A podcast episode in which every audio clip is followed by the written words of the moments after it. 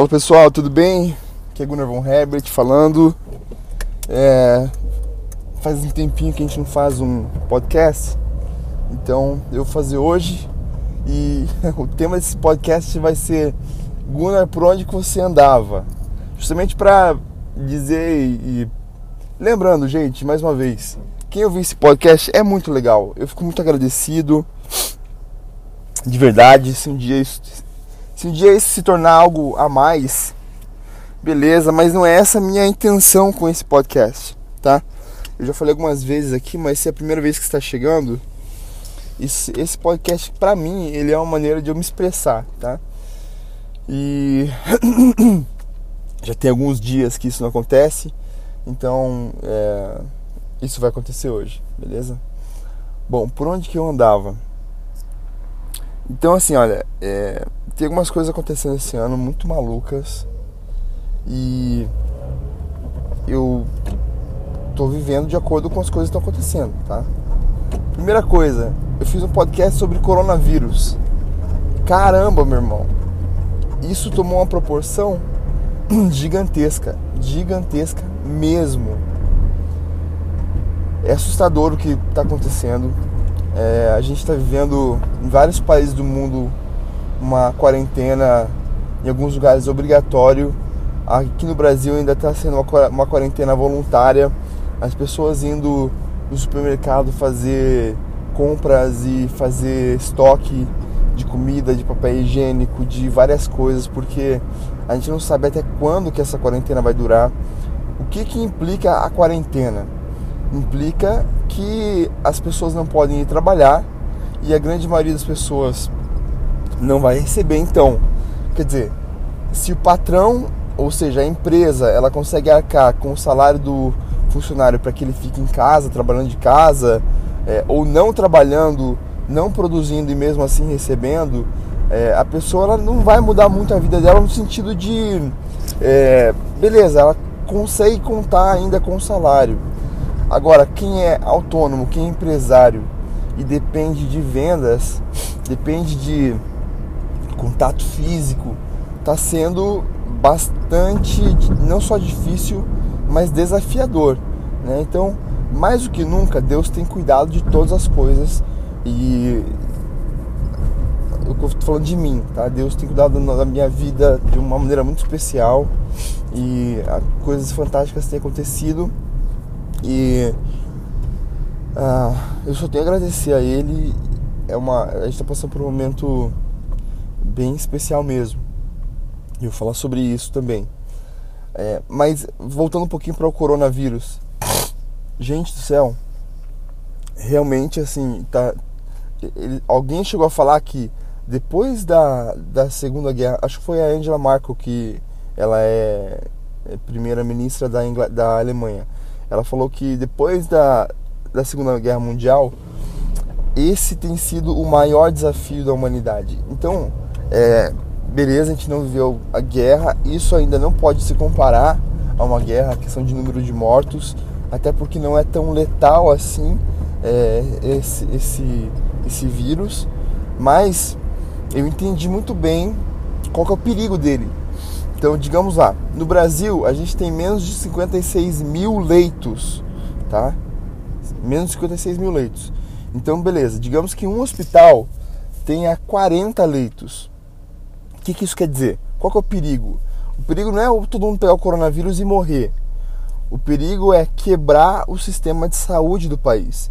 Porque se um, se um hospital tem 40 leitos, isso quer dizer o quê? Que se 30 pessoas ficam doentes com coronavírus, eles vão ter que receber essas 30 pessoas, mais os doentes que estão lá é, por outras razões. Agora, e se 50 pessoas, se 60 pessoas se 90 pessoas ficarem doentes e irem para o mesmo hospital. Não tem leito para todo mundo. 56 mil leitos no Brasil, menos de 56 mil leitos, não é nada. Nada, porque nós vivemos em um país de 220 milhões de habitantes. E qual que é o grande problema desse, desse vírus? Ele não é tão letal, mas é, ele é altamente contagioso, ou seja, é muito fácil de você Um, você ser um receptor dele, que a maioria das pessoas que estão com uma boa imunidade, eles recebem o vírus, mas eles nem percebem porque eles não têm sistema é, nenhum, tá? Ah, e é muito fácil de ser transmitido. E aí existe o grupo de, de risco, que são as pessoas que são velhinhos, pessoas que são diabéticos, é, as pessoas que têm problemas respiratórios, problemas cardíacos. Ou seja, é, é um vírus que ele coloca esse grupo de pessoas em risco iminente. Então, é, é por um bom senso, está ah, começando uma campanha e esse que é o perigo, a gente não sabe o quanto que ela vai durar, porque por exemplo, na Itália você pode receber multa já se você sair de casa. Você pode, dependendo do caso, ser preso se você sair de casa. Agora, vai prender quantas pessoas? Tá entendendo a crise generalizada que está causando? Por isso que as bolsas de valores do mundo todo elas estão caindo, despencando, despencando, despencando.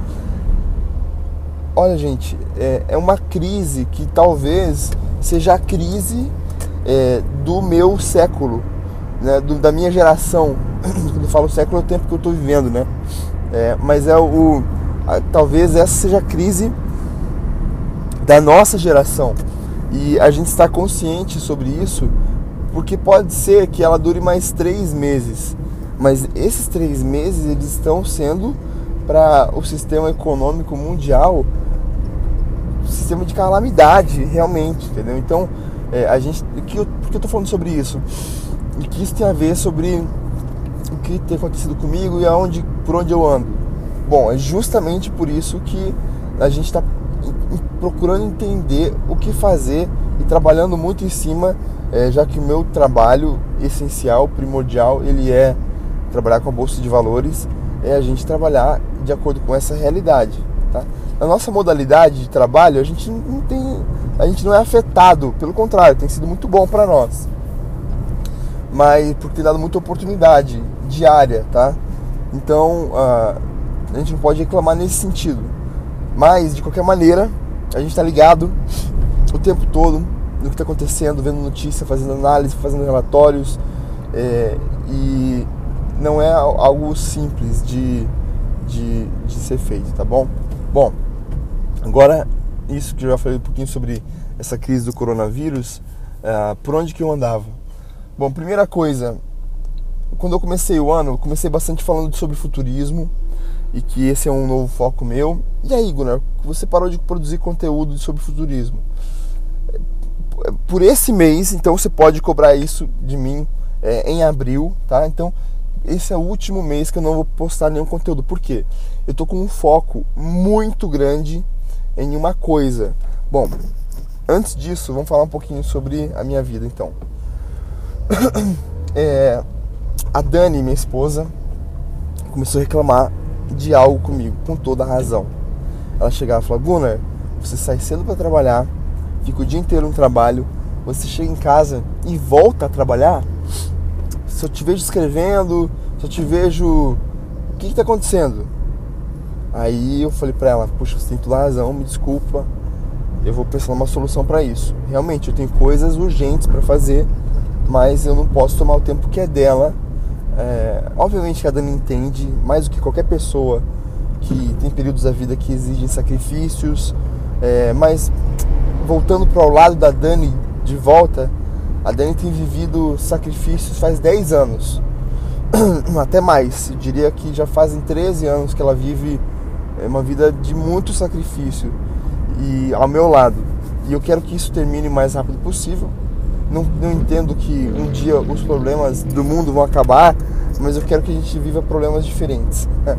então, é, eu estou trabalhando muito duro para isso porque hoje, mais do que nunca, existe um caminho que eu estou seguindo, que eu estou percorrendo e que daqui a pouco eu falo um pouquinho mais sobre isso, mas tem a ver com a minha empresa, a Bravo Capital, que está uh, começando a, a, a, vingar, tá bom? É, a gente passou por um momento onde eu comprei a parte de dois sócios, que nós éramos quatro, agora comprei a parte de mais um sócio, então todos esses gastos todos esses investimentos não permitiram que a gente ainda tivesse a, estabilizar, a estabilidade financeira que a gente procura. Tá? Mas é, a gente está no caminho certo na empresa, com certeza. É, todos os meus consultores, diretores falam é, e concordam com isso. A gente está preocupado em melhorar processos, melhorar produtos, melhorar gestão, é, em se posicionar bem no mercado. Nosso plano de negócio é muito sólido, então a gente está olhando para uma perspectiva de crescimento, sim. Mas isso ainda exige muito de mim, no sentido de é, eu ainda sou uma peça essencial para a empresa e eu espero em algum momento deixar de ser, ok? Mas isso é só o tempo que dirá, só o tempo que fará acontecer. Mas mesmo assim, vamos lá. Bom, uh,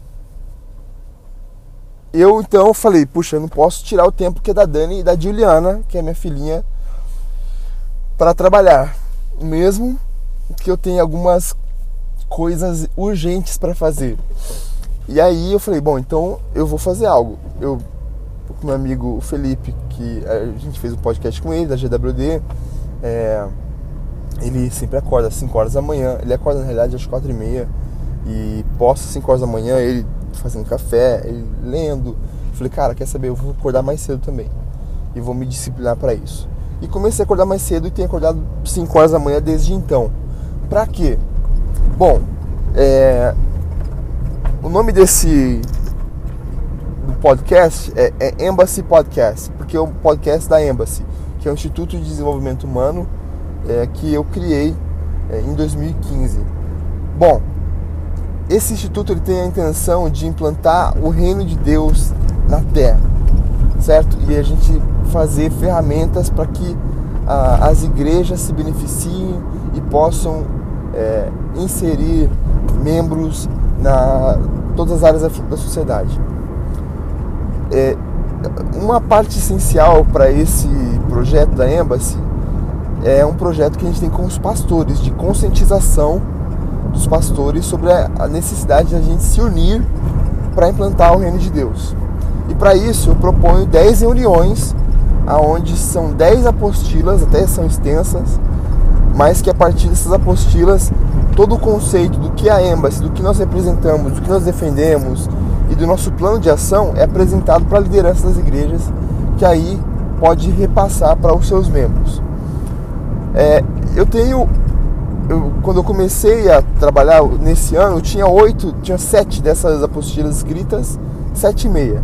Então eu tinha voltado a escrever para terminar essas outras apostilas. Cada apostila tem média de 30 páginas e é muito estudo, muita pesquisa que eu faço, muita leitura, é, é muita contemplação, muita filosofia, muito pensamento.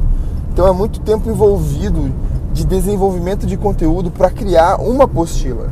Para escrever uma página, eu sou muito criterioso, é, eu, eu, eu ataco a, a, os meus argumentos, é, pelo menos de 10 maneiras. Cada um dos argumentos que eu a, proponho, eu ataco eles de diferentes pontos de vista, tá? tentando entender que se a gente está falando do reino de Deus, eu preciso de uma maneira é, me isentar de julgamento. É, daquilo que não é essencial para o evangelho, então eu não posso colocar ali meu ponto de vista sobre alguns pontos não essenciais para o evangelho. Então é um desafio muito grande permanecer naquilo que é de essencial para o cristianismo. Por quê? Porque eu preciso, quando eu falo de eu preciso, é a intenção desse projeto que eu entendo que veio do coração de Deus é que as igrejas se unam, tá? E é um, algo para a união das igrejas. E para que isso aconteça, é, a gente não pode ter pontos divergentes, pontos de discussão, pontos de polêmica. Então, é, fora isso, eu sou uma pessoa que acredito muito na ciência e que defendo muito a ciência. Então, de um modo científico, obviamente, a gente fala que fé e ciência é, é, elas conversam muito bem, é, mas de um modo prático, da, daquilo que a gente vai fazer, isso precisa ser muito científico, precisa ter muita base no método científico, precisa ter muita base, é, então, em pesquisa daquilo que funciona, daquilo que não funciona, daquilo do caminho que a gente está tá indo. Eu estou aplicando muito a questão do futurismo dentro disso, é, porque a gente está desenhando um cenário de um mundo onde os cristãos estão em áreas de influência da sociedade e como que seria então é, esse mundo. Então não é algo fácil de acontecer. O que, que eu tenho feito? Eu tenho acordado das 5 da manhã e das 5 às 7 eu tenho escrito e tenho desenvolvido essas últimas duas apostilas e meia. Uma eu já terminei, estou trabalhando agora em uma apostila que o nome dela é A Influência do Espírito Santo na Igreja e eu falo sobre a importância de nós darmos espaço e compreendemos como que o Espírito Santo nos guia. Então, porque todo esse projeto ele é do Espírito Santo, então nós precisamos aprender a ouvir a sua voz, a ouvir a sua vontade, tanto através da Bíblia quanto através das experiências pessoais também que ele quer ter com cada um de nós. E existem maneiras da gente identificar essas experiências e compará-las com a vontade de Deus que tem ali o seu livro de base que é a Bíblia. E a vontade de Deus na nossa experiência pessoal, ela nunca vai contradizer aquilo que a Bíblia diz. Então, é, eu estou escrevendo essa apostila que é, ela é bem importante, para mim ela é a mais importante de todas. E a última apostila que vai ser escrita vai ser a apostila de multiplicação, ou seja, como que nós colocamos em prática e como que nós multiplicamos é, isso além de nós mesmos. Então, é, estou trabalhando muito forte nisso é, pelas manhãs. Então, o meu tempo ele tem sido durante o dia todo voltado para Bravo Capital, ou seja, quando eu estou no trabalho, eu estou para pensar no trabalho, tá? Então ali das quando eu chego, chego às sete e meia, agora agora é sete e meia, mas chego ali pelas sete e quarenta e cinco do trabalho, porque o trânsito está um pouquinho complicado sempre. Então, das quarenta e cinco quando eu chego no trabalho até às 5 horas quando eu saio, 5, 6 horas, eu estou pensando na Bravo como empresa, não pensando em outras coisas. O tempo que eu tenho para pensar em outras coisas é das 5 às 7 da manhã. E é o tempo que eu tenho de dedicado a isso, ok? Por isso que eu não tenho produzido conteúdo de futurismo, tá? Beleza, vamos lá, vamos em frente. Ah, muito bem. Isso eu coloquei uma meta para que eu terminasse no final do mês é, agora de março, ok? Então eu só tenho até esse final de mês, do mês de março para poder terminar todas essas coisas. Muito bem. Então, qual vai ser a realidade após isso? É... Bom, então assim, até o final de mês do mês de eu vou terminar de escrever as apostilas, vou gravar os vídeos dessas apostilas e vou postar como aula online. E aí eu vou jogar na internet e nós vamos começar então a fazer reuniões com pastores, com grupos de pastores. Então, grupos de cerca de 8 a 10 pastores, é, e serão quatro grupos. A gente vai caminhar por 10 meses com eles, é, e a ideia é essa, ok? Essa é a ideia. Ah, muito bem. Quando isso terminar, vou começar a colocar isso em ação no mês que vem, certo? E aí, como que eu vou usar as minhas 5 horas da manhã? Eu vou estudar o futurismo e vou desenvolver conteúdo para o futurismo, para que a gente termine o nosso curso de futurismo também, porque isso é um sonho meu. É, eu acho que é uma coisa que tem muito a ver com a essência daquilo que a gente está fazendo. Então a gente vai terminar o curso de futurismo e, e isso até o meio do ano, tá bom? Até o, meio, o mês 6 ou o mês 7. Nós vamos terminar esse curso e eu vou estudar é, a programação para que eu termine de aprender a programar na linguagem de Python. Esse, essa é minha meta, então, para até a metade do, do ano. Da metade do ano para frente, é, eu vou, o meu sonho é começar a fazer uma faculdade é, de análise de dados, de ser um cientista de dados. Tá? Então, é, eu, eu pensei qual é a maneira mais é, relevante de se aplicar o futurismo é analisando dados. Então, como não existe faculdade de futurismo, é, existem, eu busquei no mundo todo, só existem pós, só existe mestrado, no Brasil não existe nada mas mesmo lá fora só existe mestrados e, e pós e, e assim por diante. Eu vou fazer então uma faculdade de análise de dados que ela serve para o mundo todo, né? É, e aí eu vou fazer então uma pós em futurismo quando terminar essa faculdade de análise de dados, tá? Dentro disso eu já aprendi a programar e eu vou conseguir aplicar isso muito bem. O que, que eu quero com isso? Gente, eu quero implantar o reino de Deus. Essa é a minha única preocupação. Única preocupação. A gente está seguindo com o nosso grupo. É, eu vou dizer que é uma célula, mas é um grupo que a gente está se reunindo toda quarta-feira para poder estudar a Bíblia. Tem sido uma bênção. Por esses, nas próximas duas semanas, a gente não vai se reunir pessoalmente para a gente poder evitar qualquer tipo de contato físico, para evitar algum tipo de, de, de, de algum tipo de, de transferência do vírus que possa acontecer. Então, assim, a gente está sendo bem. está tendo muita cautela quanto a isso. Ah, e a gente está vivendo um tempo novo, tá? Esse, ele tem, eu acredito que essa crise ela vai redefinir muitas coisas.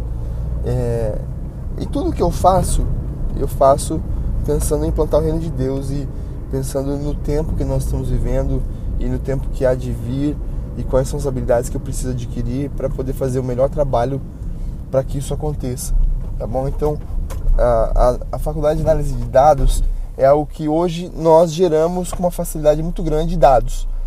Agora, é, não, a tecnologia não é boa o suficiente para analisar, então pessoas precisam ser treinadas para analisar esse tipo de dados e para também é, criar programas que façam isso. Então, é, eu acredito que hoje, se nós não soubermos analisar o dado, nós não conseguimos analisar, analisar o mundo e não conseguiremos analisar o futuro. Como minha proposta é ser um futurista, é, boa parte disso é criar ferramentas que me ajudem a prever o futuro. Então, é por isso que eu estou seguindo na linha que eu estou seguindo. Dentro disso, a minha empresa é prioridade porque a minha empresa ela trabalha só com análise de dados, né? Então, Hoje, o que nós fazemos aqui na Bravo, na Bravo Capital é analisar os dados é, daquilo que acontece no mundo para poder tomar uma atitude quanto ao mercado financeiro de investimento. Né? Então, essa faculdade ela vai me ajudar também é, a fazer de uma maneira mais excelente aquilo que eu já faço é, no meu trabalho, tá bom? Então, pessoal, é, eu cheguei aqui na, no estacionamento, eu vou guardar o carro e eu queria agradecer vocês por esse tempo e eu espero que a gente esteja mais junto a partir de hoje. Um grande abraço. Tchau, tchau. Forgive me for my wrongs, I have just begun.